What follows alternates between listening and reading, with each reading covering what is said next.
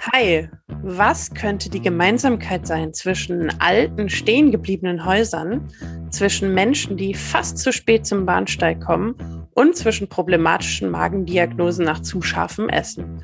Roland schickt mich auf die Suche nach Antworten auf diese Fragen und ich lade euch ein, mit mir und mit Roland mitzurätseln. Viel Spaß dabei.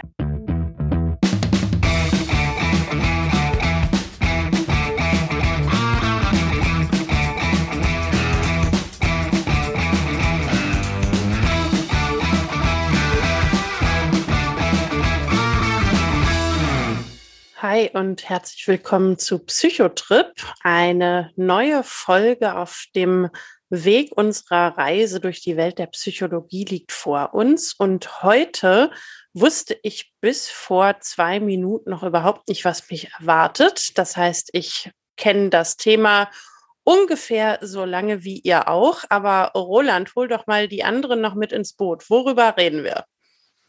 Genau.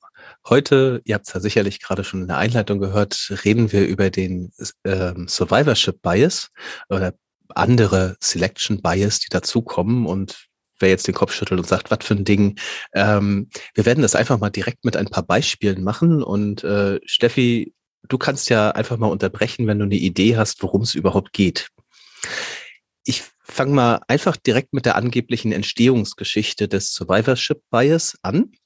Ähm, die sollen nämlich aus dem Zweiten Weltkrieg, äh, im Zweiten Weltkrieg stattgefunden haben, wo Ingenieure herausfinden wollten, wie die Panzerung von Flugzeugen sinnvollerweise verstärkt werden muss, damit die Piloten überleben, also heil wieder zurückkommen. Wie haben sie das gemacht? Äh, sie untersuchten die zurückgekommenen Flugzeuge auf Einschusslöcher. Also haben geschaut, wo sind am meisten Kugeln halt eingeschlagen. Und damit begingen sie einen systematischen Fehler. Nächstes Beispiel. Ich war neulich auf dem Michel. Ja, ja gerne nächstes Beispiel. also noch habe ich keine Idee. Genau. Ich äh, war neulich auf dem Michel. Der Hamburger Michel kann ich nur empfehlen, wenn man gerne, äh, also momentan muss man tatsächlich äh, Fahrstuhl nach oben fahren, aber man darf die Treppen runtergehen.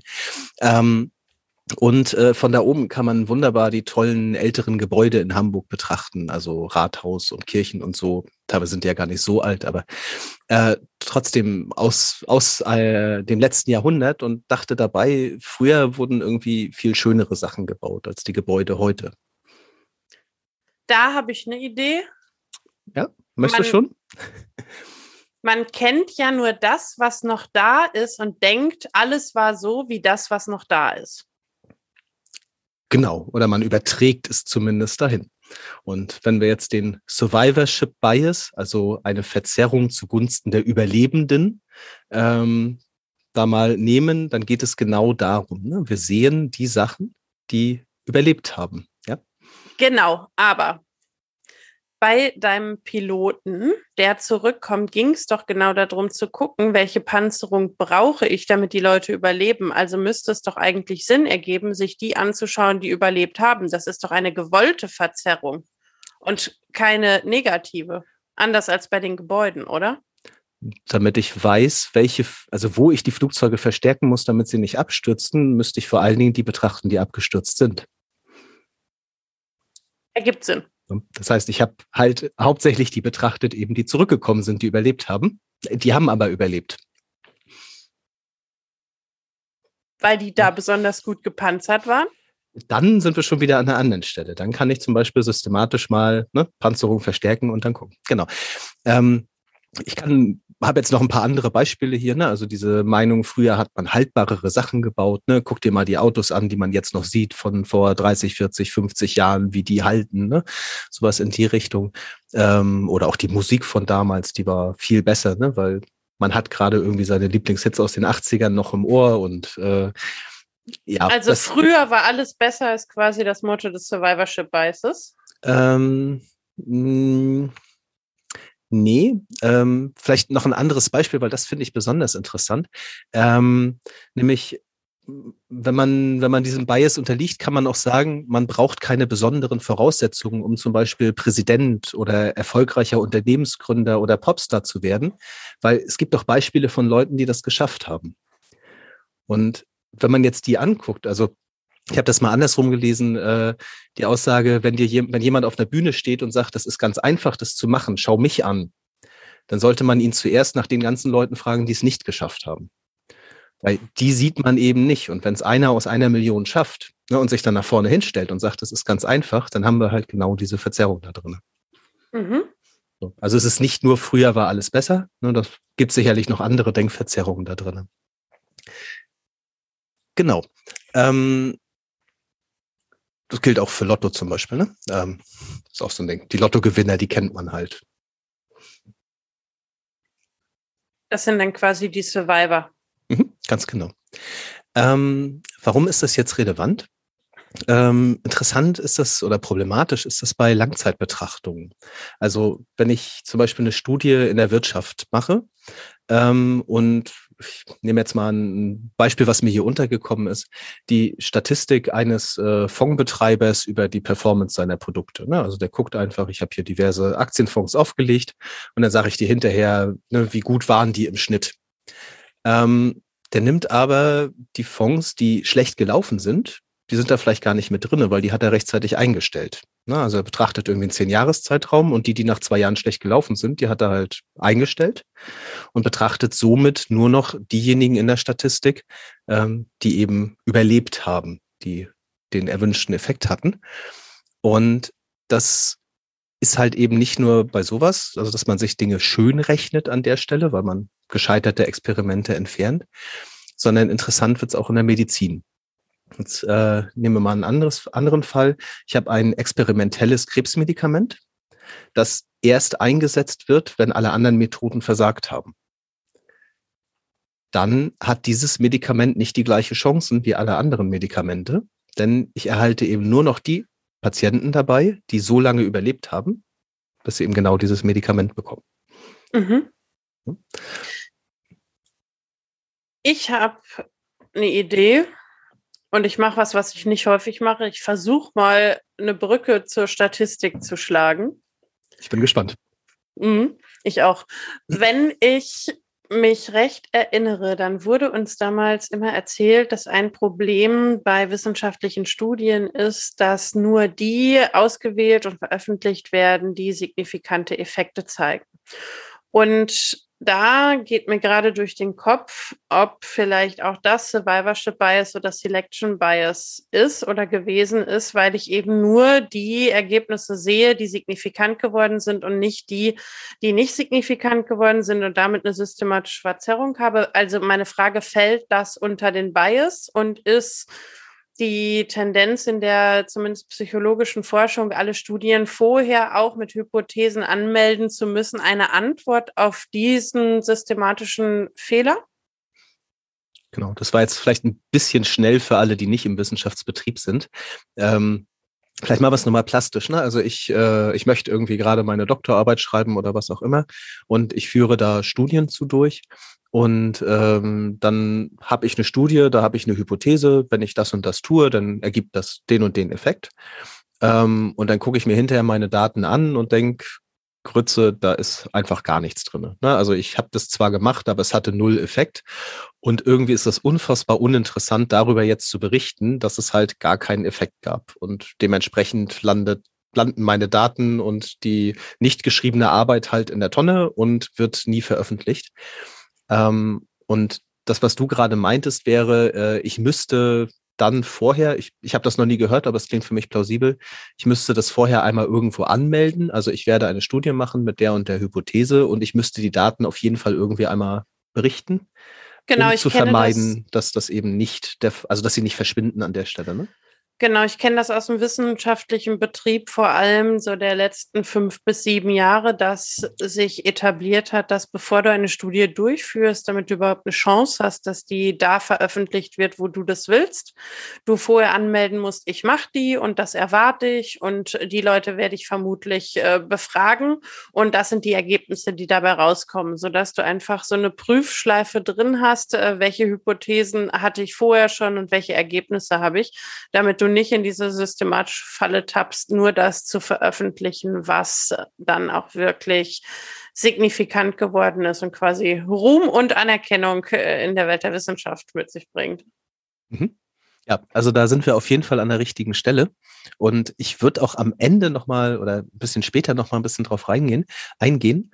Aber damit wir nicht nur, sag ich mal, jetzt hier in der Wissenschaftswelt schwelgen, ähm, habe ich ähm, noch ein paar andere Beispiele mitgebracht, nämlich für die sogenannten Auswahlfehler. Das ist jetzt Selection Bias und der Survivorship Bias, mit dem ich angefangen hatte, ist halt ein Beispiel dafür, dass ich mir eben Fehler oder Verzerrungen reinhole, weil ich nicht genau darauf achte, woher kommen meine Daten eigentlich oder was, was mhm. kommt in meiner Auswahl. Und ich habe einfach mal noch mal ein paar Beispiele mitgebracht und dann können wir ja mal schauen, ob dir da was auffällt.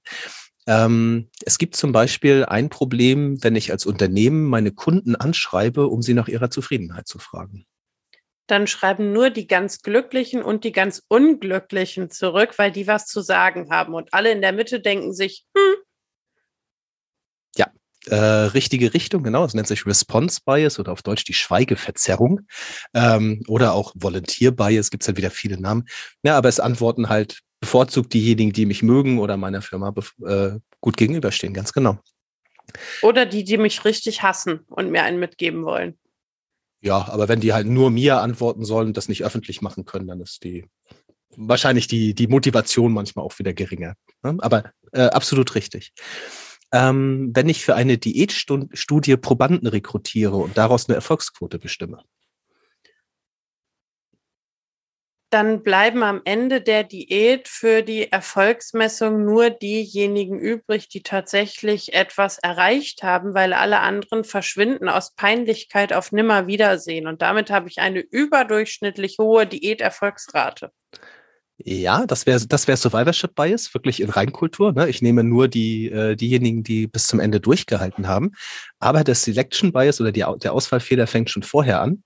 Wenn ich nämlich eine Diätstudie anbiete, dann melden sich auch nur die Motivierten. Dann habe ich ja jemand, der keine Lust hat, eine Diät zu machen. Wird mhm. sich da auch nicht Eigen, melden. Ne? Eigen- oder fremdmotiviert, aber ja, durch mhm. irgendetwas motiviert. Genau. Ein gleiches Beispiel, wenn ich für eine Studie Geld anbiete, ne? so 1000 Euro, wenn du teilnimmst, dann melden sich halt im Zweifel die, die Geld brauchen. Und die, die es nicht brauchen, denken sich wahrscheinlich sogar eher, äh, wenn so viel Geld geboten wird, dann gehe ich gar nicht erst hin. Also habe ich, hab ich da auch wieder meine Probleme. Ähm, nächstes Beispiel. Ähm, in Europa gibt es viel mehr Menschen mit hohem Cholesterinspiegel als in Afrika.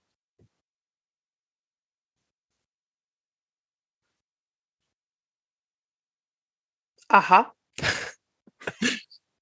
Hier wäre so der Klassiker von der Antwort her wäre Ernährung ne, oder das würde man jetzt denken, aber jetzt genau. erzählst du mir wahrscheinlich was anderes. Das, also ich kann nicht, ich kann nicht äh, sagen, ob das stimmt oder nicht, aber was ich sagen kann, ist, dass man in Afrika deutlich seltener Zugang den, zu den diagnostischen Verfahren hat und dementsprechend dort auch viel mehr Menschen, also es ist das ähnliche wie jetzt bei der Covid-Situation. Ne? Es gibt Länder, wo es extrem niedrige Raten an positiv Getesteten gibt, mhm. aber es liegt nicht zwangsläufig daran, dass extrem wenig Menschen positiv sind, sondern der Zugang zu den Tests, zu den diagnostischen Verfahren ist halt reduziert. Ähm, ich habe noch mehr, aber ein, einen schwierigen möchte ich gerne noch. Ähm, bei Menschen, die scharfes Essen mögen, wird häufiger Magenkrebs festgestellt.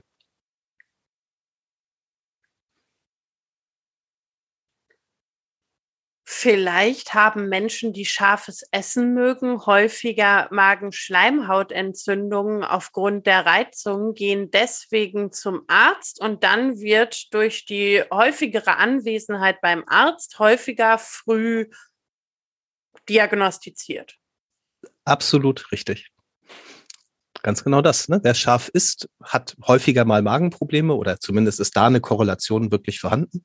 Ne? Und durch die nachfolgende Diagnostik, sowas wie eine Magenspiegelung, ähm, wird halt leichter mal Magenkrebs auch früh erkannt. Ähm, das heißt nicht, wieder, das heißt nicht, dass scharfes Essen nicht vielleicht sogar zu Magenkrebs führt, aber im Zweifel überschätze ich diese, diese Korrelation mhm. an dieser Stelle, weil ich eben die Leute häufiger in ein diagnostisches Verfahren schiebe. Ähm, was hat das jetzt alles mit Psychologie zu tun? Weil jetzt haben wir gerade hier irgendwie Medizin und alles Mögliche. Ähm, für uns Psychologen sind Studien ja die Basis eigentlich all unserer Erkenntnisse. Und du wirst irgendwann einen Professorennamen im Kopf haben, wenn du ihn nicht jetzt schon hast, äh, aus, aus unseren Zeiten. Ähm, denn wenn wir eine solche Studie designen, müssen wir einfach wissen, welche Einflussfaktoren wir dabei haben, ohne es gegebenenfalls zu wollen. Darum unterscheiden wir in der Psychologie und wahrscheinlich auch anderen Naturwissenschaften äh, Experimente von Pseudo-Experimenten oder das habe ich sehr lange nicht gehört, aber dunkel klingelt's. Ähm, du wirst vielleicht auch ein, zwei der Beispiele noch wiedererkennen, weil ich diese Survivorship Bias, die waren so toll, die sind mir hängen geblieben. die alten Vorlesungsfolien raus. Nein, nein, nein, nein, nein, das ist wirklich äh, Gedächtnis. Aber erstmal, was, was ist jetzt der Unterschied oder was ist eigentlich wirklich ein Experiment? Ähm, möchtest du oder soll ich? Äh, Bitte, fühl dich frei. Ich, ich lausche gerne. Bevor das hier ein Monolog wird, dachte ich, ich frage mal. Ähm, also, angenommen, ich habe ein Experiment, bei dem ich die Teilnehmer zu zwei Gruppen zuweise. Wenn ich diese Zuweisung rein zufällig vornehme, das bedeutet, jeder Teilnehmer hat die gleichen Chancen, in eine der bestimmten Gruppen zu geraten, dann habe ich ein Experiment. Wenn ich das unterlasse und zuordne, habe ich ein Quasi-Experiment. Mhm. Ähm, wenn wir jetzt unsere Experimente draußen machen, also nicht im Labor, dann haben wir eigentlich nur quasi Experimente. Und einer unserer Dozenten hatte dazu schöne Beispiele und zwei sind mir sehr in Erinnerung geblieben. Ähm, das eine war, wenn ich die Leute am Bahnsteig, also auf Zug, äh, auf dem Bahnhof, ähm, äh, wenn ich da eine Umfrage starte. Zum Beispiel, wie zufrieden sind Sie mit der Pünktlichkeit der Bahn? Dann habe ich nur die Leute da, die auch Bahn fahren. Und damit habe ich einen systematischen Fehler, was die Menschen meiner Befragung betrifft. Ja. Würde ich auf der Autobahnraststätte fragen, hätte ich vielleicht ein anderes Meinungsbild. Das auf jeden Fall. Und wenn ich jetzt nur Bahnreisende haben möchte? Gleiches Setting. Ich frage die Leute auf dem Bahnsteig. Ist der Zug in dem Moment pünktlich, auf den Sie warten? Das könnten wir da reinspielen. Ähm, der Punkt ist, ich erwische zum Beispiel die Leute nicht, die gerne in der letzten Sekunde kommen. Das sind aber vielleicht Leute, die eben einen großen Anteil daran haben, die Pünktlichkeit der Bahn einzuschätzen. Wer selbst auf die letzte Minute kommt, hat ein Problem mit Zügen, die eine Minute zu früh abfahren. Hm, da war mal was. Genau. Und äh, ein, ein anderes Beispiel war, wenn ich die Hilfsbereitschaft von Autofahrern untersuchen möchte, indem ich äh, einen Unfall simuliere oder eine Reifenpanne. Ne, das heißt, ein Auto liegt äh, am, am Straßenrand. Ähm, da hole ich mir auch Probleme rein, wenn ich das zum Beispiel zu einer bestimmten Tageszeit mache weil ich dann eben nur die Leute habe, die zu einer bestimmten Uhrzeit halt fahren. Ne? Mache ich das morgens mhm. um sieben, werde ich die Pendler erwischen, die im Zweifel wenig Zeit haben ne? und dadurch auch. Genau, mhm. und dann erhebe ich plötzlich andere Sachen, als ich eigentlich erheben wollte. Genau. Ähm, wo möchte ich hin damit, beziehungsweise auch mein Abschluss an der Stelle, ähm, warum ist das relevant? Ähm, wenn ich sowas mache, muss ich eigentlich immer wissen, was ich tue und welche Limitierungen ich mir ins Boot hole. Und dementsprechend kann ich dann nur die Aussagekraft meiner Experimente oder meiner Studien äh, wirklich bemessen, ähm, je nachdem, an wem ich sie durchgeführt habe. Und äh, mein Abschlussbeispiel an der Stelle wäre, wenn ihr Studien aus dem akademischen Umfeld habt, also wo Psychologie, Studierende oder Doktoranden eine Studie veröffentlichen. Meiner Erfahrung nach in mindestens 80 Prozent der Fälle ist so eine Studie durchgeführt an Psychologiestudentinnen. Ja, das bedeutet, wir als Psychologiestudenten Studentinnen und Studentinnen mussten früher auch an Studien teilnehmen. Das war irgendwie Teil der Leistungen, äh, die man zertifiziert bekommen hat. Und dadurch sind ganz viele Studien an der Uni durchgeführt worden an Psychologiestudenten. Und dementsprechend begrenzt ist natürlich die Aussagekraft auf die Gesamtbevölkerung. Mhm. Ja, soweit bin ich eigentlich mit meinem Thema schon durch. Ist dir noch was Schönes dazu eingefallen? Oder haben wir heute eine sehr kurze Folge? Nee, ich würde ganz gerne noch einen Punkt äh, mit dir besprechen. Wir haben ja jetzt als Psychologin über Jahre gelernt, äh, uns genau damit zu beschäftigen. Also wo liegt der Fehler? Wo könnte man es noch anders interpretieren? Was könnte ein anderes Erklärungsmuster für dieses anscheinend so offensichtliche Ergebnis sein? Und wir mussten es ja auch lange üben und ich zumindest tappe sehr regelmäßig da rein, dass es mir nicht nur leicht fällt. Also, dass dieses erste offensichtlichere Erklärungsmuster näher liegt. Und meine Frage ist, hast du irgendwas dazu gefunden, wie man Menschen, die jetzt nicht durch ein ganzes Psychologiestudium dafür gehen wollen, wie man denen das näher bringen kann, wie man die darin schulen kann, wo das vielleicht heute auch schon passiert und wo nicht? Habe ich jetzt nur eine ganz subjektive Meinung zu, aber keine objektiven Daten. Ähm, ich glaube, das Hauptthema an der Stelle ist tatsächlich Wissen, also Bildung. Ähm, ich erinnere mich sehr gut, ich habe ja auch mal Informatik studiert. Ähm, wir hatten damals ein äh, Fach, das nannte sich Statistik. Und der Dozent meinte, als allererstes zeige ich euch ganz viele Studien, die gefälscht sind weil ihr werdet in eurem weiteren Leben ganz, also wir lernen Studien zu fälschen, weil ihr werdet in eurem weiteren Leben so oft mit gefälschten Studien zu tun haben, dass ihr wissen solltet, wie sie aussehen und wie sie produziert wurden. Ähm, da zehre ich heute noch von, wenn ich irgendwo eine Grafik in der Zeitung sehe, wo die X-Achse abgeschnitten ist und dadurch irgendwie das so aussieht, als wäre der Anstieg von 80 auf 82 halt total steil nach oben, ähm, dass ich da drauf gucke und denke, hast du mal gehört von? Ähm, dementsprechend glaube ich, dass im Zweifel auch sowas wie unsere Folge hier heute äh, vielleicht so einen kleinen Beitrag dann dazu hat, dass man mal ein, zwei Sachen gehört hat und das nächste Mal ein bisschen genauer hinhört, hinliest, wenn man äh, eine Studie mhm. sieht.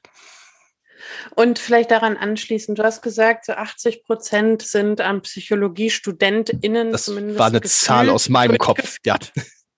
Genau, das ist eine Zahl aus deinem Kopf. Es gibt aber, ähm, glaube ich, eine sehr gut belegte Zahl aus einer sogenannten Studie, die sich äh, WEIRD-Studie äh, nennt, also Western Educated, Industrialized, Rich and Democratic.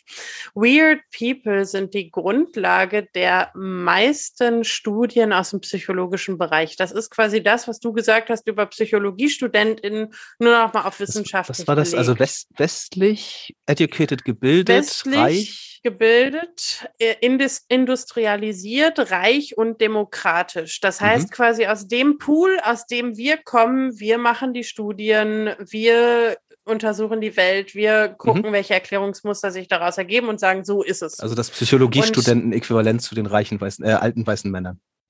Ja, mhm. ungefähr. Und ähm, dabei werden natürlich so ganze kulturtheoretische und kulturpsychologische Betrachtungsweisen auch außer Acht gelassen. Und du hast vorhin ein Beispiel mit reingebracht, da ging es äh, darum, warum ist der Cholesterinspiegel in westlichen Ländern höher als zum Beispiel in, ich glaube, es war mhm. afrikanischen. Mhm. Das wäre was, was da wahrscheinlich auch sehr gut reinpassen würde. Und ähm, meine Frage ist, hast du was zu einem Bias gefunden, der genau das erklärt? Also warum gucken wir aus unserer eigenen Perspektive? Warum wählen wir Erklärungsmuster, die nur unserer Welt entsprechen? Wie würde sich der Bias nennen?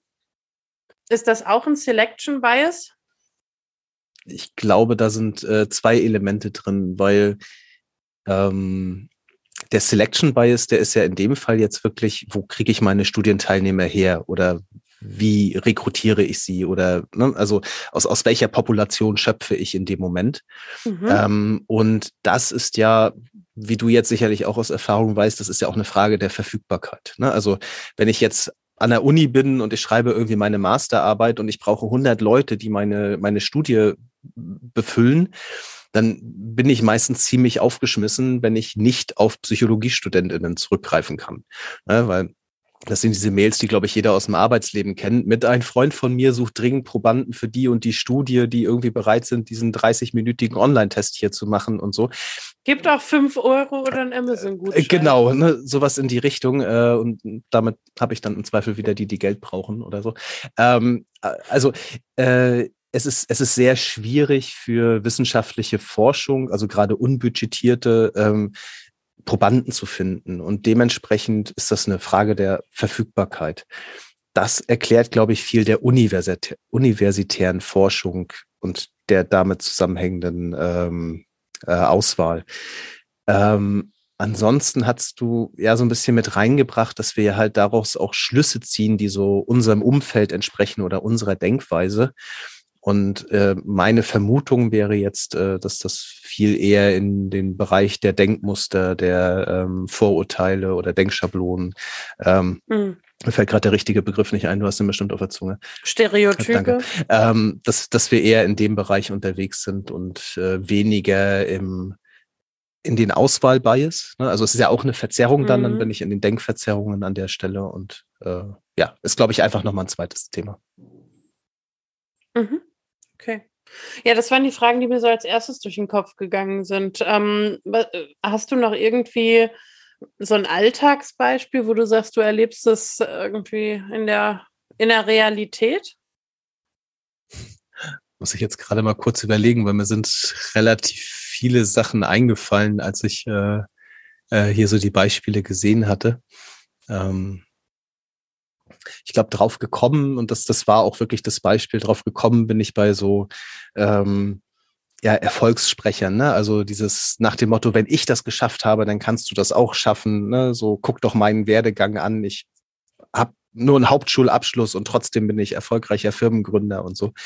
Ähm, und das, also das ist für mich tatsächlich ein Alltagsbeispiel, weil es wird einem oft auch hochgehalten mhm. wie äh, weiß ich jetzt nicht, auf wen es zutrifft, aber wie ein Elon Musk oder ein Mark Zuckerberg oder was auch immer, äh, ne, das, das geschafft also hätte. Quasi genau die Kritik am From Rags to Riches, also quasi vom Tellerwäscher zum Millionär, ja. sagst du, kann teilweise durch den Selection Bias erklärt werden. Und der amerikanische Traum gibt, den gibt so in der Form vielleicht nicht. Ja, genau. Also ich, ich glaube, Zuckerberg und Musk gehören jetzt gerade nicht dazu. Ne? Also zumindest Zuckerberg war in Harvard, das äh, habe ich noch so in Erinnerung. Aber ähm, ja, das, das ist auf jeden Fall was, wo es mir immer wieder auffällt. Ist diese, diese Erfolgsreden mhm. quasi.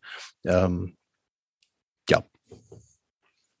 Ja, wirklich vielseitig, ne? Hm? Also, wo dieser Bias Anwendung findet, also sei es jetzt der Survivorship Bias im Speziellen oder die ganzen Selection Bias im, im Allgemeineren, das scheint ja doch wesentliche Teile unseres alltäglichen Lebens mit zu beeinflussen. Und dafür kennen, glaube ich, relativ wenige Menschen diese Effekte. Vielleicht haben wir heute dazu beigetragen, dass es ein, zwei mehr geworden sind. Vielleicht damit würde ich eigentlich auch schon zum Abschluss kommen und einmal fragen, Steffi, was hast du heute mitgenommen?